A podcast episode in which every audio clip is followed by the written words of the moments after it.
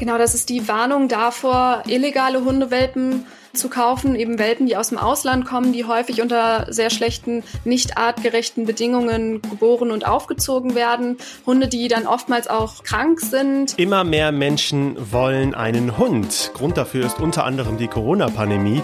Die Nachfrage steigt weiter und warum das auch riskant ist, hat uns eine Züchterin erklärt. Außerdem sprechen wir über den Streit zur Neugestaltung des Islamunterrichts in NRW. Stichwort dazu DITIB. Ich bin Florian Pustlauk. Hi. Bonn Aufwacher. News aus Bonn und der Region, NRW und dem Rest der Welt. Fangen wir an mit den Meldungen aus Bonn und der Region.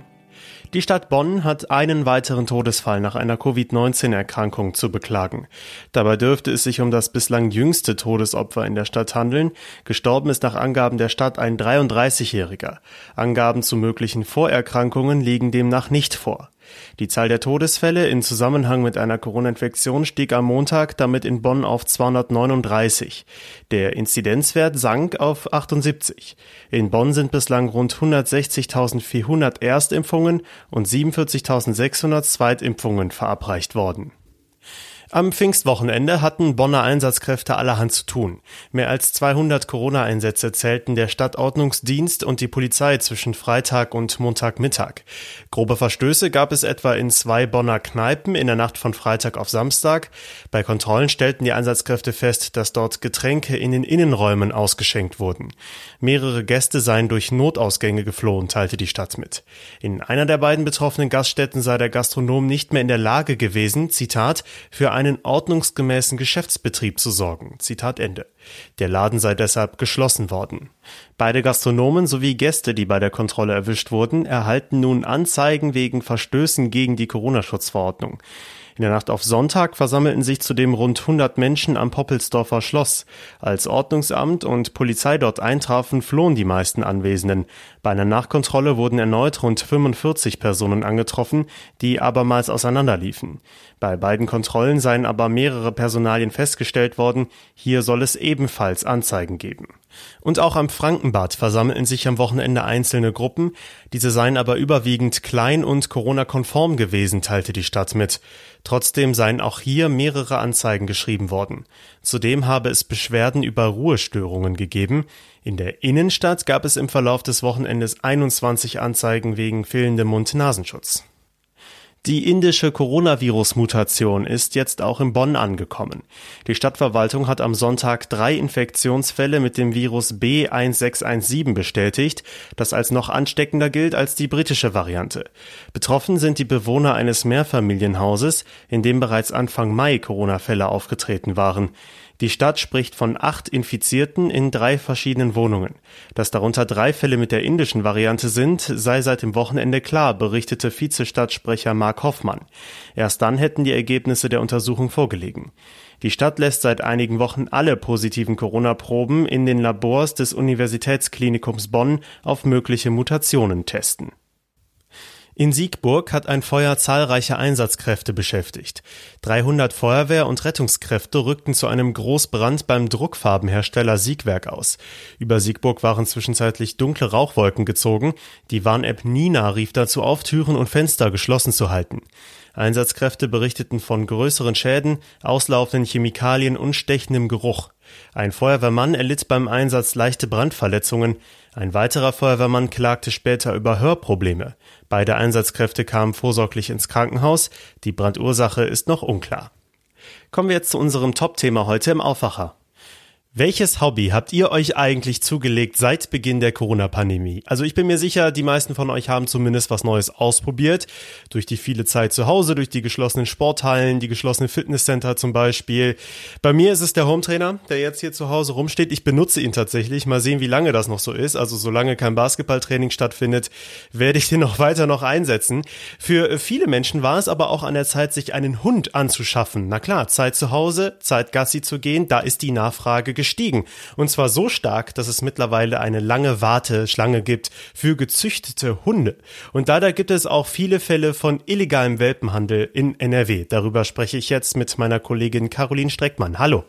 Hallo. Du hast mit einer Züchterin aus Mönchengladbach gesprochen. Was hat sie dir denn erzählt zu dieser gestiegenen Nachfrage jetzt in der Pandemie? Ja, genau. Ich habe mit Silvia Paulussen gesprochen. Sie züchtet Bearded Collies und sie meinte, dass es grundsätzlich schon immer auch eine gewisse Nachfrage gibt nach den Welpen, die sie züchtet, aber dass es momentan, wie sie meinte, eine exorbitant hohe Nachfrage sei. Also dass da wirklich sehr viele Anfragen kommen, teilweise aber auch viele Anfragen, die sie dann direkt aussortiert hat, weil das dann eben Leute waren, die ja eben gerade aktuell, wie du gerade schon gesagt hast, sich in Homeoffice-Zeiten einen Hund zulegen möchten, aber dann vielleicht nicht ganz drüber nachgedacht haben, was das alles so bedeutet, was für eine große Verantwortung das auch mit sich bringt und ja auch über einen langen Zeitraum, weil so ein Hund hat man ja in der Regel eine relativ lange Zeit in der Familie. Ja, was hat sich denn für die Züchterin jetzt geändert durch die große Nachfrage? Ja, genau. Sie hat halt gesagt, dass es natürlich insgesamt ein größerer Aufwand ist, diese ganzen Anfragen zu bearbeiten und zu beantworten, weil sie halt auch immer guckt, welcher von den Interessenten dann eben auch zu dem Hund passt. Sie hatte erzählt, dass sie jetzt im Februar den letzten Wurf hatte und da auch ziemlich schnell alle Welpen ja weggegangen sind, wenn man so das so salopp sagen möchte. Es ist aber auf der anderen Seite auch so, dass sie insgesamt eine Warteliste auch hat, auch schon für den nächsten Wurf, der erste vermutlich im Frühjahr nächsten Jahres erwartet wird. Und gleichzeitig kann sie aber auf die gestiegene Nachfrage auch nicht von sich aus reagieren, weil ähm, sie nicht einfach dann mehr Welpen züchten kann, weil das zum einen so ist, dass die Zuchthündinnen nur einmal im Jahr einen Wurf Welpen bekommen dürfen von den offiziellen Regularien her für die zertifizierten Züchter. Und zum anderen ist es auch so, dass sie das nicht hauptberuflich macht, sondern eben privat. Und das ist natürlich dann auch ein sehr großer Zeitaufwand, sich um die Welpen zu kümmern, wenn sie dann da sind in den ersten Wochen nach der Geburt. Und das kann sie dann auch nicht zusätzlich noch leisten. Jetzt ist Frau Paulus natürlich nur eine Züchterin von ganz vielen in NRW. Kannst du uns sagen, wie die Züchter im Allgemeinen auf die gestiegene Nachfrage reagieren? Ja, ich habe auch noch mit dem Verband für das deutsche Hundewesen gesprochen und da hieß es, dass generell die Nachfrage bei den Züchtern momentan sehr hoch ist. Es hieß, dass viele Züchter momentan auch gar nicht mehr unbedingt offiziell angeben, dass sie einen Wurf planen, weil sie dann einfach mit Anfragen so stark überhäuft werden, dass sie das gar nicht mehr unbedingt leisten können. Deswegen da sieht man schon, dass da insgesamt die Nachfrage auf jeden Fall ähm, bei allen Züchtern gestiegen zu sein scheint. Und deswegen warnt der Verband jetzt sogar, ne? Genau, das ist die Warnung davor, illegale Hundewelpen zu kaufen, eben Welpen, die aus dem Ausland kommen, die häufig unter sehr schlechten, nicht artgerechten Bedingungen geboren und aufgezogen werden. Hunde, die dann oftmals auch krank sind und da sind dann auch die bestimmten Vorsorgeuntersuchungen, die man in den ersten Lebenswochen leisten muss, inklusive Impfungen und Entwurmungen.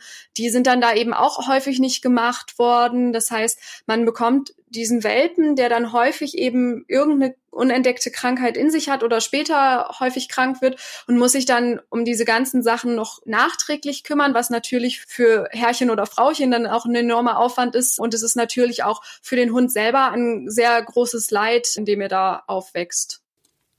Ja, der Handel findet ja zum Beispiel auch oft über Online-Kleinanzeigenportale statt. Ganz einfach kann man einfach äh, Welpe eingeben und findet zig Anzeigen.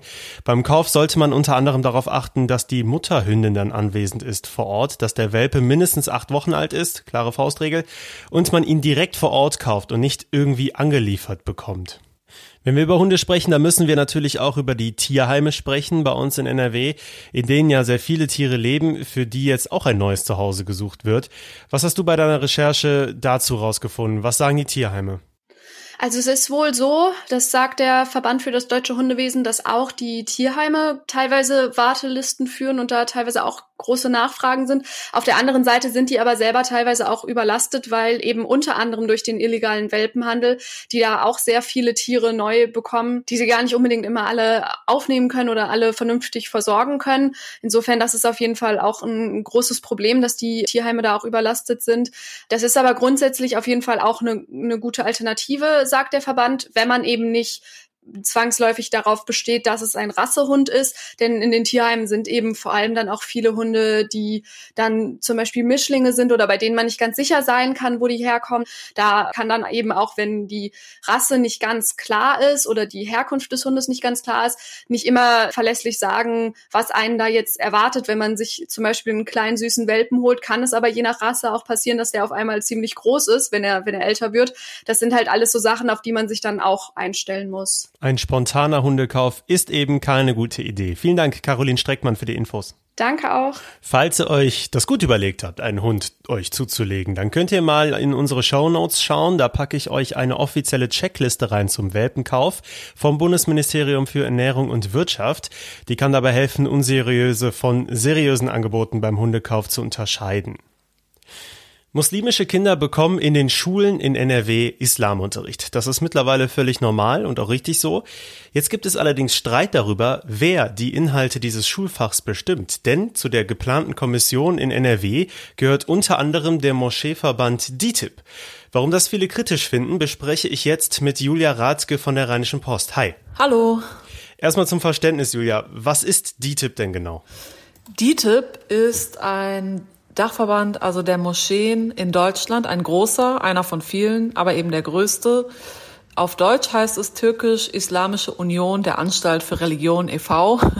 Die Abkürzung DITIB äh, ist abgeleitet aus den türkischen Worten, genau die Anfangsbuchstaben jeweils und der Verband ist unter dem Namen sehr geläufig. Es gibt einen Bundesverband und ja, verschiedene Landesverbände, nicht in jedem Bundesland, aber in vielen. Und der Hauptsitz von beidem ist äh, bei uns in Köln. Ja, es gibt äh, eigentlich in jeder größeren Stadt Moscheen, die auch dem DITIB angehören.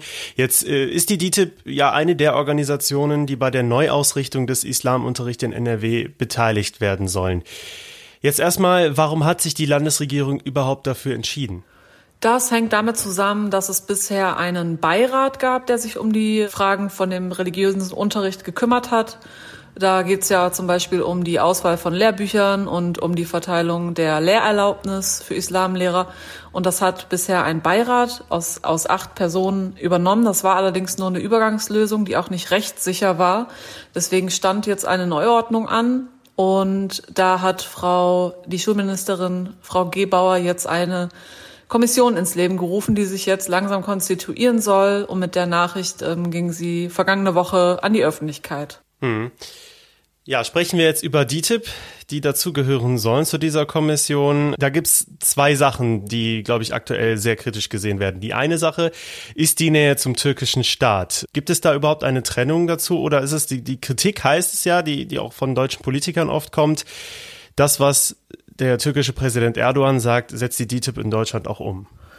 Ja, es gibt ähm, für alle von allen Seiten verschiedenste Meinungen. Also ich habe mich ähm, sehr breitflächig umgehört, nicht nur bei den entsprechenden Politikern, die sich mit dem Thema auseinandersetzen, sondern auch mit Leuten, die halt diesen Unterricht geben, mit Islamlehrern, mit anderen Verbänden, äh, die zum Beispiel liberaler sind, wo auch die Kritik ist, dass sie halt nicht Teil dieser Kommission geworden sind.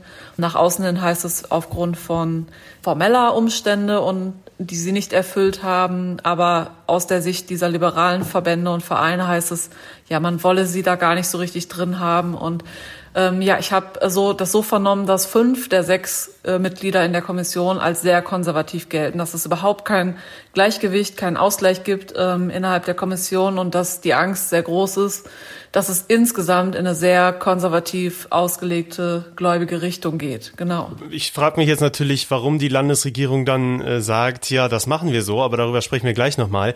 Reden wir über eine andere Sache, die die DITIB aktuell zum Beispiel noch beschäftigt, auch in NRW, ist zum Beispiel eine Spitzel-Affäre aus dem Jahr 2017, die ja, damals noch zu Unstimmigkeiten geführt hat. Was ist damals passiert? Genau, es gab Spitzelvorwürfe auch im Zusammenhang mit dem Putschversuch in, in der Türkei. Das war 2016 gegen Erdogan, gegen das Regime. Und in dem Zusammenhang wurden sechs Imame, die eben der DITIB angehören in Deutschland, abgezogen. Genau, und äh, das ist dann so eskaliert, dass, dass die damalige Schulministerin äh, Silvia Lörmann, Grünpolitikerin, den Landesverband der DITIB sozusagen dazu gebracht hat, äh, die Sache auf Eis zu legen, um das jetzt nicht ganz vor die Wand zu fahren. Man ist nicht im Streit auseinandergegangen damals, was den Islamunterricht betrifft, sondern hat gesagt, wir pausieren äh, die Zusammenarbeit. Dann äh, ging das mit anderen Islamorganisationen weiter, aber die DITIB war erstmal einige Jahre außen vor. Was hat jetzt die Landesregierung dazu bewegt, da etwas ändern zu wollen und auch die DTIP wieder einzubinden. Ist das dann mehr Dialog suchen, anstatt sich weiter zu distanzieren? Ist das der Plan oder steckt da was anderes hinter? Also es ist ein bisschen schwierig, das richtig zu beurteilen. Zum einen ähm, ist mir bei der Recherche noch nicht klar geworden, wer ist da auf wen zugegangen. Also hat weder die Landesregierung, äh, das Schulministerium, die Staatskanzlei noch die DITIB selber sich so zu äußern wollen. Man kann sich nur vorstellen, dass man den größten Verband der Moscheen nicht außen vor lassen will, natürlich. Wir haben sehr viele Gläubige. Wir haben allein 22.000 Schulkinder in NRW, die mittlerweile Islamunterricht haben als Schulfach. Und das ist ein, ein großer Teil davon, ist auch ähm, höchstwahrscheinlich DITIB-Moscheegänger oder Gängerin. Und die kann man oder sollte man, wollte man vielleicht nicht ganz außen vor lassen. Allerdings ist das ja, Eis, auf dem sie sich bewegen, etwas dünn, sagen Kritiker, weil die Landesregierung sich jetzt vor allen Dingen darauf verlässt, dass der Landesverband seine Satzung geändert hat. Und da könnte man ganz plump sagen, ja, Papier ist geduldig. Die Zeit wird zeigen, wie sich das entwickelt. Und ähm, letztlich muss man darauf schauen, wie, wie Entscheidungen getroffen werden, wie das inhaltlich jetzt weitergeht, die Zusammenarbeit. Wie geht das denn jetzt weiter? Muss man die DTIP im Auge behalten? Ja, also die Staatskanzlei, also die Landesregierung äh, betont das auch. Sie wollen die ähm, ja, Machenschaften in Anführungszeichen ähm, dieses Verbandes in NRW ganz genau im Auge behalten und gucken, ob das auch ähm, ja, dem entspricht, was sie versprechen. Und ähm, was mir zu Ohren gekommen ist, ist auch, dass jetzt demnächst im Juni wohl Vorstandswahlen anstehen bei der DTIP in NRW und dass man da insbesondere vielleicht auch mal inhaltlich auf die Person schaut, wer ist da jetzt, wer hat da was zu sagen und ähm, ja, wie sind die Verbindungen nach Ankara und ähnliches. Also da wird man einerseits auf die Personen schauen, andererseits auf die Arbeit in der Kommission, die sich jetzt erst zusammenfindet. Und über die nächsten Monate wird sich zeigen, in welche Richtung das Ganze geht. Mhm. Jetzt gehört zur Integration natürlich auch, dass sich der Religionsunterricht nicht nur an evangelische und katholische Kinder richtet. Du sagst es alleine 22.000 Kinder in NRW, die inzwischen auch Islamunterricht bekommen. Jetzt mal weg von dieser Diskussion. Das ist doch eigentlich genau der richtige Weg in der Integration, oder? Ja, sagen die einen und die anderen sagen, es wäre auch eine super Gelegenheit gewesen, um den Religionsunterricht an sich zu reformieren. Also es gibt auch Stimmen, darunter die Gewerkschaft für Erziehung und Bildung in NRW, die äh, mir gesagt hat, ach, es wäre ja auch mal Zeit gewesen, wie in anderen Bundesländern wie Bremen, Hamburg oder ähnlichen Ländern, die religiösen Unterrichtsfächer zusammenzulegen, äh, interkonfessionell. Und ja, das war aber jetzt überhaupt gar kein Thema. Erstmal läuft es so und es ist auch grundsätzlich erstmal ein Erfolg, dass es eine rechtliche Gleichstellung ist, dass alle Kinder, egal welcher Konfession, ein Angebot haben, Religionsunterricht zu bekommen. Vielen Dank, Julia Radke. Diese Themen könnt ihr heute auch noch verfolgen. Es gibt immer mehr Impfaktionen in ärmeren Stadtvierteln in NRW. Diese werden bislang gut angenommen. Bei der Aktion in Duisburg-Marxloh zum Beispiel mussten schon gestern Mittag wieder Menschen abgelehnt werden, weil die Schlange schon zu lang war. Schon in der Nacht auf Montag hatten sich erste Menschen angestellt. NRW gehört weiter zu den Bundesländern mit der bislang höchsten Impfquote. In NRW wird seit gut einem Jahr künstliche Intelligenz im Kampf gegen Kinderpornografie eingesetzt. In einem Forschungsprojekt gemeinsam unter anderem mit Microsoft. Was dieses Projekt bislang erreicht hat, stellt NRW-Justizminister Peter Biesenbach heute vor. So langsam nimmt der Bundestagswahlkampf Fahrt auf. Vier Monate vor der Wahl. Die CDU stellt heute in NRW ihre Landesliste vor. Die wird vom Landesvorstand zusammengestellt. Am 5. Juni muss eine Versammlung dann noch darüber entscheiden. Auf der Nummer 1 soll natürlich Kanzlerkandidat Armin Laschet stehen. Kaum ist die Bundesliga-Saison vorbei, geht es auch schon um die nächste Spielzeit. Auch die NRW-Vereine haben viel zu tun in der Sommerpause. Schalke muss für Liga 2 planen, Bochum darf sich auf die erste Liga freuen, muss sich aber natürlich auch vorbereiten. Köln kämpft jetzt noch in der Relegation um den Klassenerhalt und Düsseldorf sucht einen neuen Trainer für die nächste Saison in der zweiten Bundesliga. Uwe Röslers Vertrag wurde nach dem verpassten Wiederaufstieg ins Oberhaus nicht verlängert. Nach dem eher usseligen Pfingstwochenende geht es wechselhaft weiter. Vereinzelt kommt die Sonne heute raus, ansonsten bleibt es aber meist bewölkt und kann auch immer wieder regnen bei 12 bis 16 Grad. Es sieht auch nicht mehr danach aus, dass der Mai noch zum guten alten Wonnemonat wird, denn auch die restliche Woche bringt immer wieder Regen mit. Wärmer wird es erstmal nicht. Das war der Aufwacher für Dienstag, den 25. Mai. Ich hoffe, es hat euch gefallen. Ihr erreicht uns jederzeit per Mail für eure Rückmeldungen, für eure Ideen, für eure Wünsche an aufwacher.rp-online.de. Ich bin Florian Pustlock. Ich wünsche euch jetzt einen guten Start in diese kurze Woche. Mehr Nachrichten aus Bonn und der Region gibt's jederzeit beim Generalanzeiger. Schaut vorbei auf ga.de.